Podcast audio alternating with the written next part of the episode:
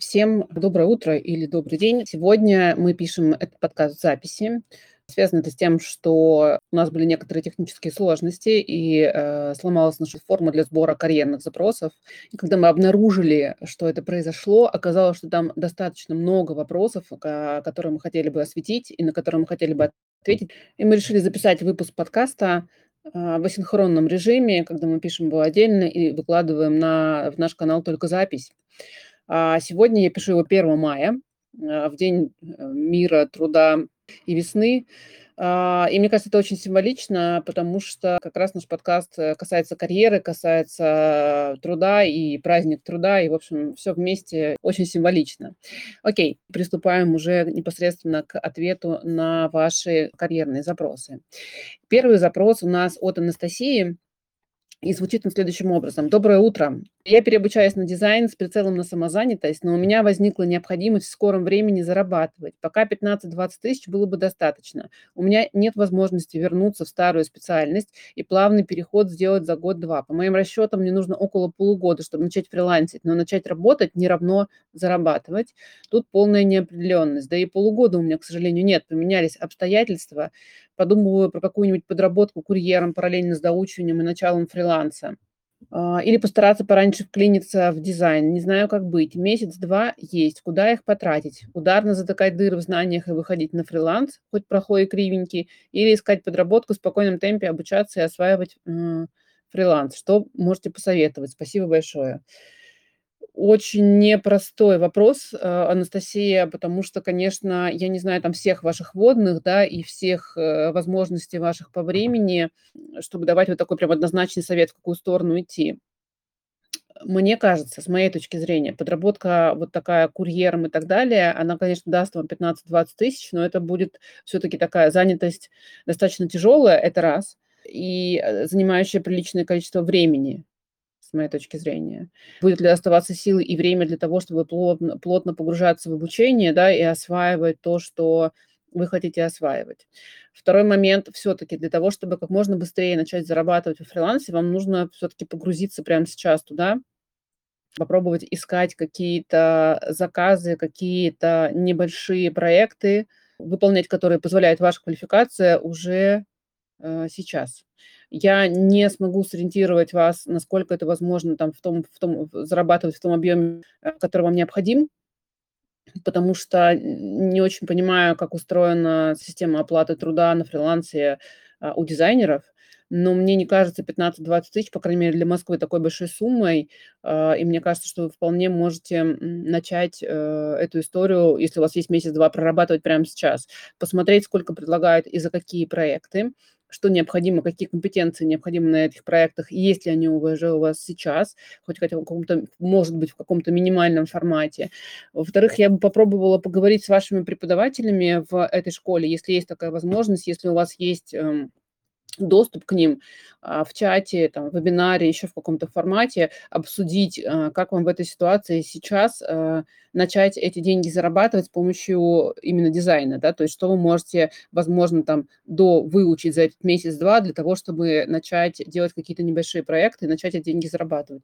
История с подработкой в какой-то непрофильной, непрофильном направлении, типа там курьером, няней или кем-то еще, мне кажется, вторым по приоритетности, ну, да, ну вторым, даже третьим наверное, по приоритетности вариантом, а, лучше все-таки попробовать начать это делать в той отрасли, в которой вы планируете развиваться и планируете зарабатывать в дальнейшем. Это позволит вам значительно усилить ваши компетенции в этом направлении, да, и, э, в общем-то, как бы не откладывая в долгий ящик, начать развиваться как раз в том направлении, в котором вы хотите. А, что касается возможности вот такой неквалифицированной подработки, ну, только если вы поймете, что вариантов нет, а деньги все-таки нужно зарабатывать, ну, история показывает нам, да, что такие тоже варианты возможны, но нужно э, иметь очень высокую мотивацию, чтобы не сломаться в этой истории, да, с такой нагрузкой, не растерять силу воли, да, не, не растерять мотивацию на этом пути к тому, чтобы зарабатывать в дизайне, потому что все-таки двойная нагрузка – это двойная нагрузка, это будет достаточно сложно. Я желаю вам сделать правильный выбор, посмотреть все возможные а, варианты, которые позволяют сейчас вам а, решить ваш вопрос. если такая история возможна, да, вам, может быть, поможет кто-то из ваших ближайших родственников и друзей, а, даст вам вот это вот небольшое количество денег для того, чтобы вы могли доучиться до конца и начать в полную силу работать, да. Может быть, такая вот опция тоже будет возможна. Я бы на вашем месте поспрашивала поспрашивала у ваших, э, у вашего ближайшего окружения, как еще можно решить, э, эту историю с деньгами, не обязательно, да, сейчас погружаясь в какую-то другую профессию или резко ища заказы в э, дизайне, да. Может быть, какие-то альтернативные варианты тоже возможны. В общем, удачи в поисках. Следующий вопрос от Инны. А, где вживую познакомиться с женщинами, которые успешно совмещают декрет, получают высокий доход от своей деятельности, больше 100 тысяч в месяц, их фишки, лайфхаки, как они распределяют свое время между семьей и бизнесом, как не выгорают. Э, очень классный вопрос у вас, Инна, с очень простым ответом. С этими женщинами вы можете познакомиться на Self-Mama форуме, который проходит каждый год а, в октябре месяце а, в офлайн и онлайн формате. Я надеюсь, что в этом году у нас получится, как обычно, сделать его в формате офлайн. Приходите, там достаточно много спикеров, которые как раз попадают под ваше определение вот этих женщин, которые успешно совмещают декрет, получают высокий доход от своей деятельности. А, там очень много участниц, которые тоже попадают под это, под это определение, с которыми можно познакомиться, подружиться. Я очень рекомендую вам, если вы готовы к такому формату, посмотреть наш YouTube-канал. Там открыты записи практически всех форумов, кроме последнего, вы можете посмотреть как раз вдохновляющее выступление женщин, которые совмещают карьеру, декрет, получают высокий доход а, и рассказывают о том, как они к этому пришли. У каждой из них свой собственный путь, там нет одного какого-то сценария или одного какого-то алгоритма, по которому это можно реализовать. У каждой действительно свои собственные водные и собственный путь, и, возможно, что-то из этого вам откликнется, вы можете взять это к себе а, в жизнь, в работу, да, использовать а, плюс к этому у нас есть еще сообщество Self-Mama, которое как раз объединяет э, девушек э, и уже реализовавшихся на этом пути совмещения материнства и самореализации, и еще только э, начинающих, как бы так, скажем так, самореализовываться да, в этом направлении. Все подробности по поводу того, как вступить в сообщество, есть в нашем канале, вы можете посмотреть, и в сообществе у вас будет прямой доступ к людям, которые уже это реализовывали, которые, их, которые своими лайфхаками и фишками готовы делиться даже one-to-one встречах, возможно. Такие опции есть. Self-мама – это точно то правильное место, где таких женщин можно найти в разных форматах. Следующий вопрос от Ольги. Звучит он так. Добрый день, Светлана. Хочу попросить совет. Как определить, что в компании дружественная к мамам корпоративная культура, ну, помимо изучения соцсетей? Примерно через год я планирую выйти из декрета и все больше думаю о том, что мне не хочется опаз- оправдываться за наличие ребенка. Ни на этапе собеседования перед рекрутером, ни позже перед руководителем. Слышала, что есть компании-партнеры, сотрудничающие с Selfmama. Есть ли где-то их список? Нужно ли для трудоустройства в них после декрета делать это через особую программу? Или у этих компаний действительно развита лояльная к мамам корпоративная культура на всех уровнях? Большое спасибо за ваш труд. Ольга, спасибо большое за признание.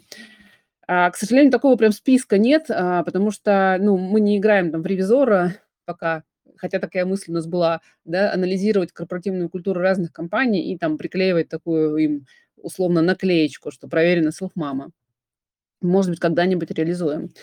А, есть действительно список компаний, с которыми мы сотрудничаем, помогая им организовывать разные программы поддержки сотрудников, имеющих детей. То есть мы сознательно не говорим, что это только мамы, в надежде, что как бы рано или поздно это будет такая равная история. Мы говорим, что это программа поддержки родителей, работающих родителей.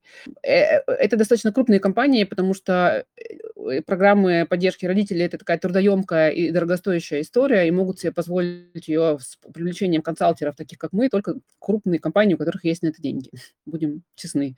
А, соответственно, мы сотрудничаем активно со Сбербанком, мы сотрудничаем с Почтой России, мы сотрудничаем а, с некоторыми другими компаниями. Часть из них я не могу озвучивать в силу там, документов, которые между нами подписаны, и в силу того, что проекты находятся еще в процессе работы. Но при этом я не могу гарантировать, что если вы придете в любое отделение Почты России или в любое отделение Сбербанка, то вы не столкнетесь а, с какой-то дискриминацией а, из-за того, что у вас есть ребенок. Гарантировать не могу, потому что крупные компании а, достаточно разнородные, и даже если учитывать, что у них, даже несмотря на то, что у них есть общее понимание, общая корпоративная культура, которая транслируется на, все, на всех сотрудников компании, каждый сотрудник компании, каждый нанимающий менеджер может ее а, транслировать дальше по-разному. Поэтому я вам рекомендую там делать очень простые истории.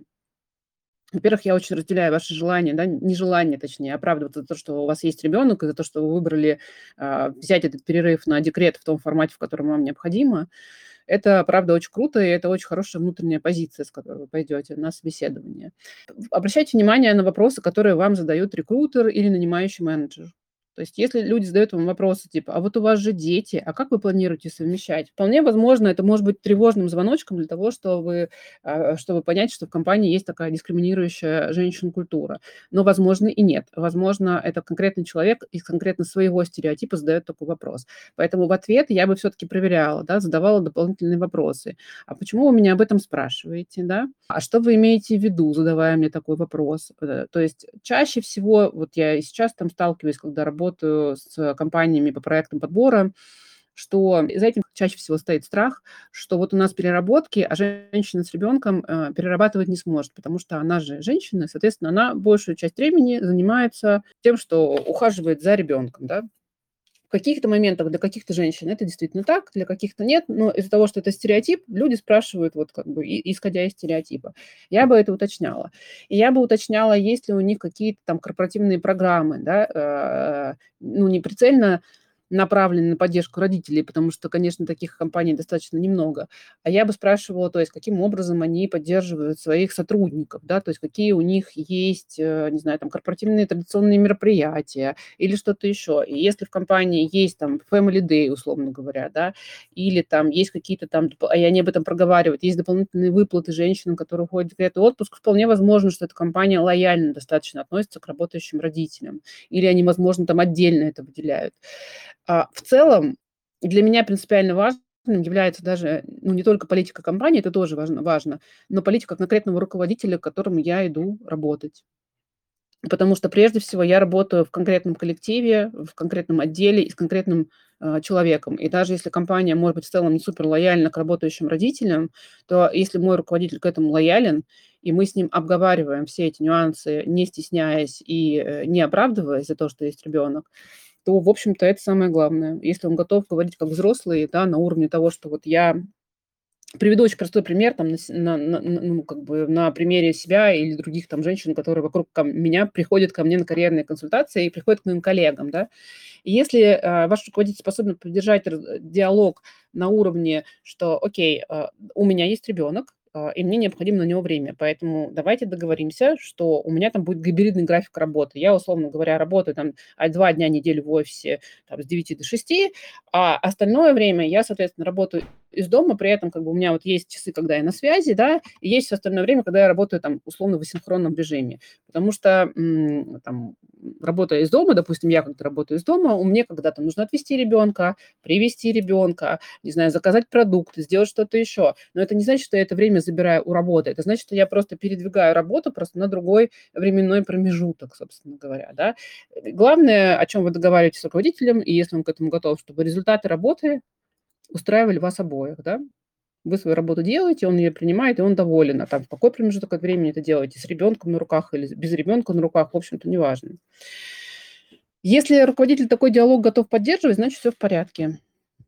Ну, если нет, значит нет. И, ну, если начинаются вопросы, связанные с тем, что а же, вот у вас ребенок, а он будет все время болеть, или а почему вы вообще выходите на работу, вы же должны заниматься ребенком, ну, в общем-то, там все достаточно понятно уже, никаких дополнительных звоночков, в общем-то, не нужно. Удачи вам в поиске работы. Надеюсь, что вам не придется столкнуться с такой историей. Я все чаще слышу э, клиента, которые приходят ко мне и говорят, что они вот проходят собеседование и им ни разу не задали вопрос про детей, про семейное положение. Это очень хороший признак, что, как бы, мне кажется, наше общество движется вот в сторону такой важной гендерной нейтральности в этом, в этом вопросе. Следующий вопрос у нас от Екатерины, ну, достаточно объемный, сейчас я его зачитаю. Звучит он так. Сложился ли в HR-этике какой-то подход удалению, не удалению сотрудника, ушедшего в декрет из рабочих чатов. Когда уходила в первый декрет, руководитель оставил меня во всех чатах и в рабочих. Это было достаточно важно, я чувствовала связь с командой. Когда ушла во второй декрет, через какое-то время меня удалили из рабочих чатов, не предупредив. Руководство сменилось полностью к этому моменту. Удалила меня правая рука директора нашего подразделения. На вопрос, почему, она сказала, что меня удалили из чатов, чтобы я не отвлекалась на работу и спокойно занималась детками.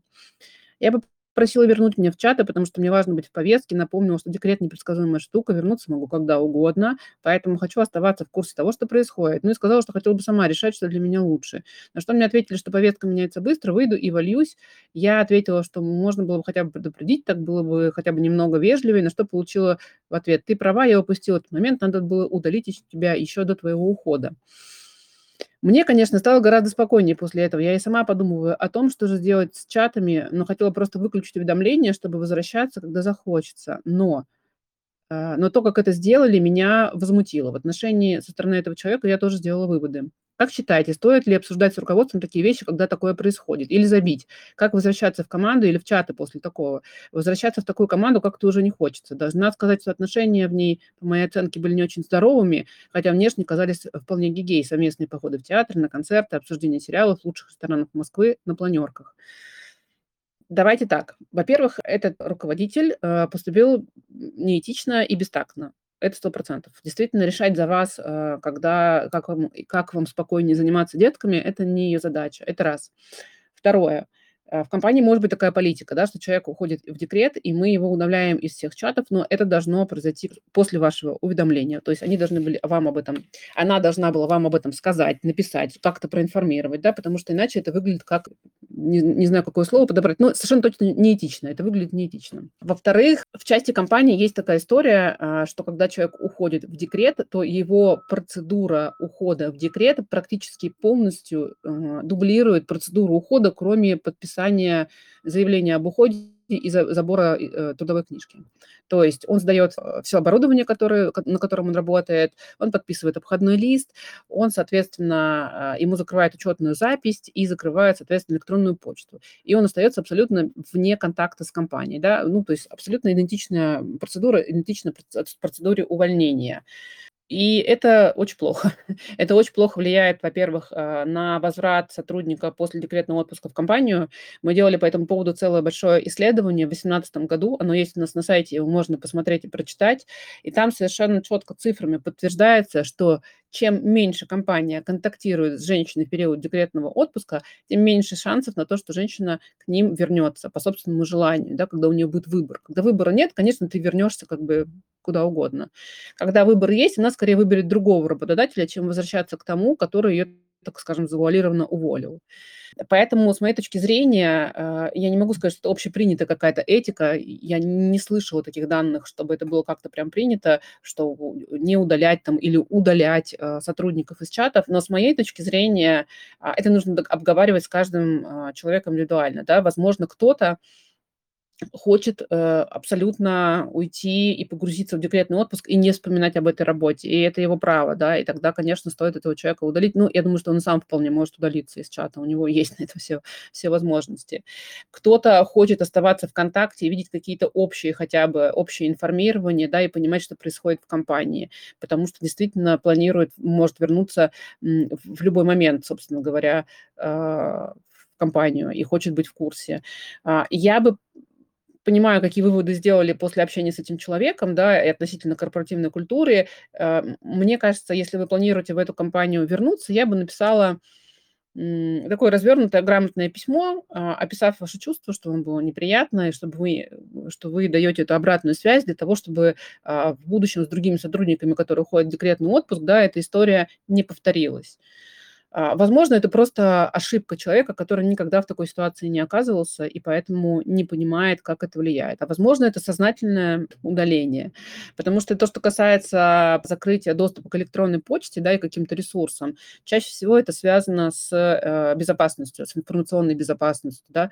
То есть как бы человек выходит в декретный отпуск, он как бы выходит за периметр компании, и у информационной безопасности есть опасения, что какие-то данные будут э, как бы окажутся вовне, да, не в тех руках, в которых они должны были бы оказаться. Но чаты – это история, которую информационная безопасность не контролирует, да, они уже, если не более находятся в Телеграме, они уже в открытом пространстве, там уже достаточно много всяких разных рисков, поэтому еще у меня есть гипотеза, что, возможно, эта женщина, эта девушка а, просто скопировала такую вот эту политику информационной безопасности из одного ресурса в другой, то есть с того, что она распространялась на электронную почту, на, соответственно, работу в чатах, хотя это разные инструменты, и там по-разному эта история работает. В общем, отвечая на ваш вопрос и суммируя там все, что я сказала, не какой-то какой прям отдельной этики э, относительно рабочих чатов, мне кажется, пока нет. Я, по крайней мере, этого не наблюдаю. То есть каждая компания это делает как-то индивидуально, но предполагаю, что туда автоматом как-то спустилась этика относительно, относительно ну, которая была распространена на работу с электронной почтой да, и на учетную запись. А, но в наших силах это менять, давая вот такую вот развернутую обратную связь, насколько это неприятно, некомфортно, насколько это снижает шансы компании а, на возвращение сотрудников из декретного отпуска. Следующий вопрос от Веры. Здравствуйте. Писала вам в прошлый раз. Здравствуйте, Вера, помню. Решила после окончания декрета все-таки выходить в прежнюю сферу, открыла свое резюме на HeadHunter, и, что было приятно, посыпались приглашения на собеседование. Но я резко засомневалась в том, какая будет реакция у потенциального работодателя в момент, когда он узнает, что я три года была в декрете, хотя до этого старше работал мне 6 лет, что соответствует требованиям вакансии. А так и не решилась ни на одно собеседование, плюс еще есть причина, нет садика, пока некуда деть ребенка, и начала думать в сторону вернуться на прежнее место работы, где до сих пор устроено, там более лояльные условия, руководитель, который меня уже знает, легче будет адаптироваться, потянуть скиллы, потом уже пойти наверх, туда, куда я себе наметила. Есть желание расти сначала горизонтально, а потом вертикально. Как думаете, насколько обосновано мое желание мягко вернуться на работу, или это все мои отговорки? Может быть, было бы лучше все же с места в карьер, пойти на собеседование в новую компанию на полный день с полной загрузкой, возможно, удаленно. Вера, ваше желание мягко войти абсолютно абсолютно обоснованно, потому что, э, мне кажется, в прошлом выпуске я об этом говорила, да, выход на работу после декрета – это всегда стресс, так же, как и выход на работу, на новую после там другой работы. Это тоже стресс. А еще и выход на работу в тот момент, когда у вас ребенок адаптируется к стрессу, это двойной стресс. Поэтому если у вас есть возможность сделать это мягко, в лояльных условиях, там, где руководитель будет к вам лоялен, я бы э, сто процентов делала выбор в эту, в эту пользу. Найти работу после того, как вы вышли на, на текущее свое место работы, адаптировались, адаптировался ребенок, если у вас как бы уже сыпется резюме, э, приглашение на собеседование, вам точно будет не очень сложно. Но вот этот период адаптации будет очень-очень непростой, потому что нужно ребенку адаптироваться к саду, к новому месту, к новым условиям, к новым детям, а, и к, к тому, что мама теперь не сто процентов с ним. Нужно вам адаптироваться к тому, что вы не сто процентов с ребенком, вам нужно ездить в офис, вам нужно включаться в рабочий процесс это все произойдет, но для этого всего нужно время, как минимум месяца три, прям минимальный срок, который вам стоит себе заложить.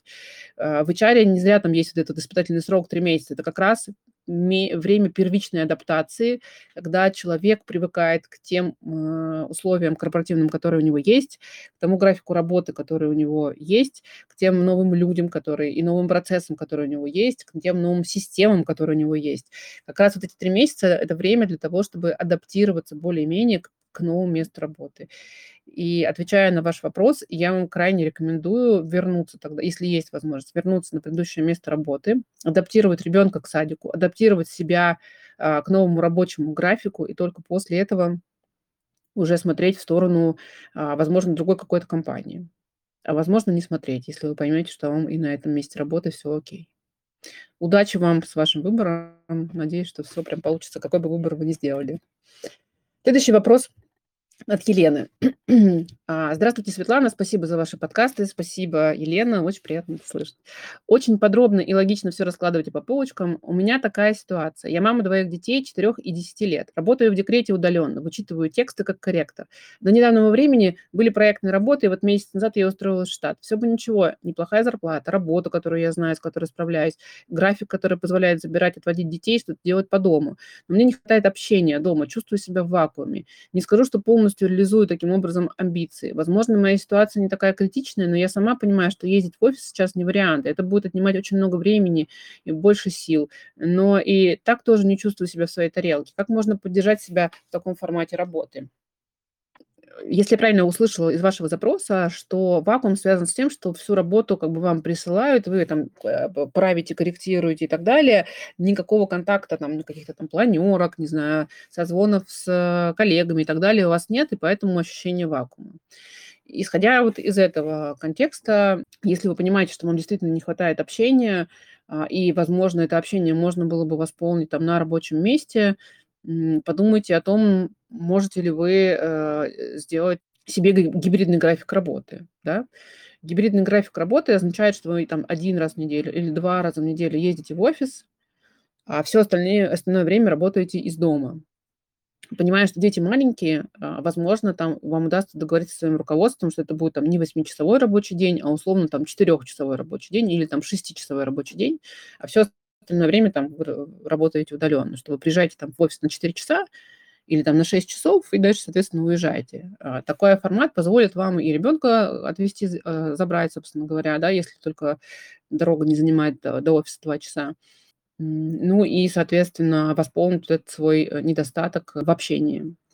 Если такой возможности нет, то есть если вы понимаете, что, что дорога до офиса достаточно долгая или там нет, в принципе, такого формата, как работа в офисе, есть только удаленная работа, то поищите себе какие-то сообщества, которые вас поддержат в профессиональном плане тоже те сообщества, которые делают, соответственно, рабочие встречи. А, возможно, вам стоит вписаться в какой-то какой проект, который будет развивать вашу отрасль, да, и будет подразумевать большое количество, там, ну, какое-то значительное количество общения с коллегами. А, наверняка же есть какие-то сообщества корректоров, да, есть какие-нибудь ассоциации, в этом направлении. То есть такая как бы волонтерская занятость, которая позволит вам не очень много времени уделяет, соответственно, этому волонтерству, удовлетворить свои, э, по свои потребности в общении. Мне кажется, что вот эта вот история вполне подходящая, да, потому что если не хватает общения в профессиональном плане, ну, значит, надо искать его где-то вот в таком направлении. Если в работе не получается в формате там, поездки в офис, значит, какие-то волонтерские ассоциации, организации, и то есть то же самое общение онлайн. Другой вопрос, насколько вам это будет комфортно и, и, и удобно, да, то есть к сожалению или к счастью, не знаю, по-разному. Люди, некоторым, некоторым людям не очень комфортно общаться в оф- онлайне, и для них это не тот ресурс, который дает офлайн. Но, возможно, найти какое-то сообщество по интересам там, в том районе, в котором вы живете. У меня, например, приведу свой пример. У меня вот есть несколько направлений. Я вообще не очень контактный человек, э, скорее интроверт, чем экстраверт, но э, мне тоже нужно общение. У меня вот есть несколько групп, девушек, с которыми я поддерживаю разные форматы общения. С кем-то мы ходим вместе в театр, да, и после театра там остаемся, разговариваем, болтаем, что-то обсуждаем, да. С кем-то мы вместе участвуем в волонтерских проектах, это, это тоже такой формат общения. А, я стараюсь всегда принимать участие в каких-то конференциях профессиональных, там, где в том числе есть возможность пообщаться, высказать свою точку зрения, получить обратную связь какую-то на свои проекты, потому что это, правда, очень развивающая история. Но в преимущественно там вся моя активность, она идет в онлайне, потому что мне так комфортно. Мне не нравится куда-то ехать, не, не моя история. Если у вас другая история, значит, ищите такие сообщества у себя в районе, э, так, чтобы вам было не очень далеко добираться, но при этом, чтобы был офлайн, который вас наполняет. В общем, э, мне кажется, в современном мире возможностей достаточно много. Надо просто определиться, в какую сторону вы хотите, да, вот эту вот потребность в общении развивать. Следующий вопрос от Кристины. Светлана, доброе утро. Я юрист, мама пятилетней дочки. 24 года специализируюсь на корпоративном праве. А, то есть у меня очень узкая специализация. Плюс назрело желание сменить место работы по объективным причинам, хотя заработок здесь неплохой, но единственное, что, что меня здесь держит. Сейчас есть интерес к образовательному праву, то есть абсолютно другой сфере в области юриспруденции. Я хотела бы сменить профиль работы и место работы. Нашла курсы переподготовки, вижу неплохие вакансии по новому профилю, но работодатели хотят опыт в сфере образовательного права. Вопросы.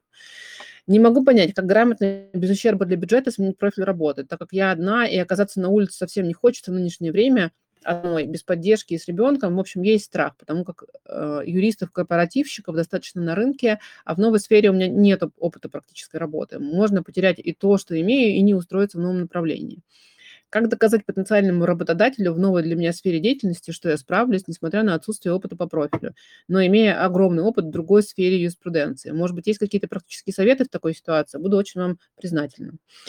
Кристина, смотрите, первое, с чего рекомендую вам начать, это начать копить подушку безопасности. Понимаю, что, возможно, там, в вашей ситуации это достаточно сложно сделать, но это обязательно нужно сделать, чтобы у вас была, был какое-то запоздение, которое вам позволит пережить вот этот процесс поиска работы в новой сфере. Возможно, там на это вам понадобится там, полгода-год, чтобы накопить эту подушку безопасности, но она обязательно вам нужна, потому что ситуации бывают разные, и не только с поиском работы. В принципе, хорошо бы каждому человеку вот такую подушку безопасности иметь на всякий непредвиденный случай. Второе. А, попробуйте найти кого-то из этой сферы деятельности, из сферы именно образовательного права, и пообщаться с этим человеком. Возможно, вам стоит купить какую-то менторскую сессию у человека, который является профессионалом в этом образовательном праве. Я, к сожалению, не очень в курсе юриспруденции как сферы деятельности, но я уверена, что такие сервисы есть. Вы можете посмотреть какие-то менторские сервисы в области юриспруденции и найти ментора, который работает в образовательном праве,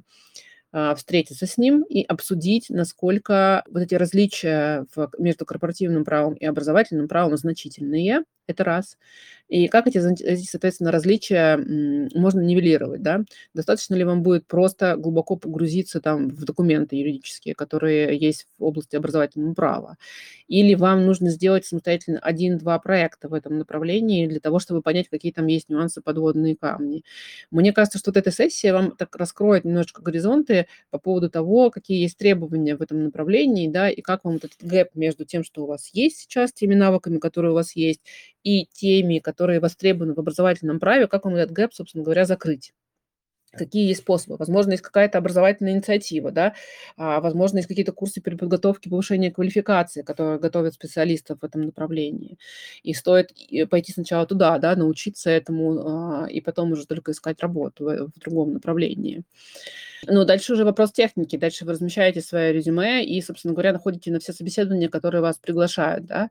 Если таких приглашений нет, тогда идете по своим ближайшим контактам, раздаете свое резюме объясняете, в какой сфере вы ищете работу, и, соответственно, идете на все направления, на все собеседования, на которые вас приглашают. Про вопрос, как доказать потенциальному работодателю в новой для меня сфере, что я справлюсь, несмотря на отсутствие опыта по профилю, но имея огромный опыт в другой сфере юриспруденции, тут э, можно только доказать можно только через soft skills. То есть только через тот опыт, который у вас есть, и те компетенции софтовые, которые у вас есть. То есть, приходя на собеседование, вам нужно показывать те soft skills, которые нужны вашему работодателю. То есть, если он ищет какого-то проактивного юриста, который будет придумывать какие-то новые ходы и направления в сфере а, образовательного права, то вам нужно показывать как раз свою там, инновационность, гибкость, что-то еще.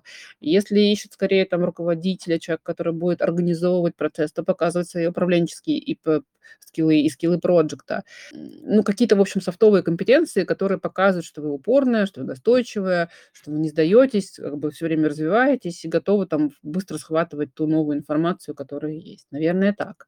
Суммируя там все, что я сказала. Первое, стоит начинать копить на подушку безопасности обязательно, чтобы она у вас была, потому что трудоустройство может занять какое-то там значительное значительное время. И потом переход из отрасли в отрасль, даже если это там, э, как бы такие очень схожие истории, корпоративное право и образовательное право, вполне возможно будет сопровождаться небольшим падением дохода, да, и чтобы нивелировать вот эту разницу, лучше вот эту подушку безопасности как раз иметь. Это раз. Второе, найти сервис менторской поддержки для юристов и найти там человека, который хорошо разбирается в образовательном праве, и поговорить с ним, встретиться и обсудить, как какие гэпы у вас есть, а, исходя из тех компетенций, которые есть в вашей, вашей компетенции в корпоративном праве и тех, которые востребованы в образовательном праве. И, возможно, он подскажет вам, как лучше эти гэпы закрыть. Через какое-то дополнительное образование, через участие в каких-то волонтерских проектах, через э, то, чтобы просто прочитать какую-то юридическую литературу, специалисту, эксперту в этом направлении виднее, как это возможно сделать. Ну и третье, соответственно, просто создавать новое резюме, указывая то, в какой сфере вы хотите развиваться, искать работу, искать эту работу, ходить на все собеседования, которые вас приглашают, и показывать свои софт-скиллы, что вы настойчивые, что вы справитесь с тем, что, что вам интересно, что вы быстро схватываете новую информацию, быстро применяете ее в деле, и, соответственно, показывать те ваши достижения из предыдущей практики, которые эти софт-скиллы подтверждают. Это такой вот небольшой, кажется, краткий, но на самом деле достаточно длинный путь который позволит вам э, в этой истории реализоваться. И удачи вам, соответственно, на этом пути. Это был наш последний вопрос на сегодня в этом подкасте, в этом выпуске, в этом выпуске подкаста. Спасибо всем, кто писал нам запросы. Сейчас мы починили нашу форму, все работает, можно писать запросы в любой момент, и мы их все увидим. Техника иногда подводит, мне кажется, всех, но главное вовремя с этой историей справиться. Следующий наш подкаст будет через 2 недели, если я не ошибаюсь. Приходите на прямые эфиры, на наши подкасты. У вас будет возможность задавать свои вопросы в прямом эфире, подняв руку, как это было вот в предыдущей записи, и сформулировать свой вопрос и получить сразу живой ответ на свой вопрос.